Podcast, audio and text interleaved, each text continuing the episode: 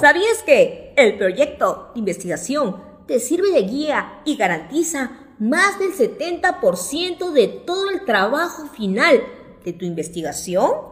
Por ello, contiene principalmente los siguientes elementos. El planteamiento del problema o realidad problemática, que es la descripción del problema que a ti te motiva a investigar, así como la variable o variables, objetivos y sus respuestas tentativas más conocidas como las hipótesis. También está la fundamentación teórica, más conocida como el marco teórico. También el procedimiento metodológico para que tú puedas alcanzar los objetivos y contrastar las hipótesis solo si las tuvieras.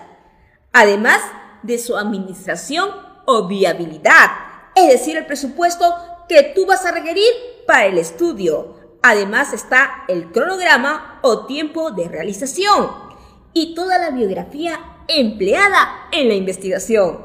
Así de fácil, así de práctico. Y para más consejos te invito a compartirlo y seguirnos en todas nuestras redes sociales para caminar todos juntos hacia el éxito.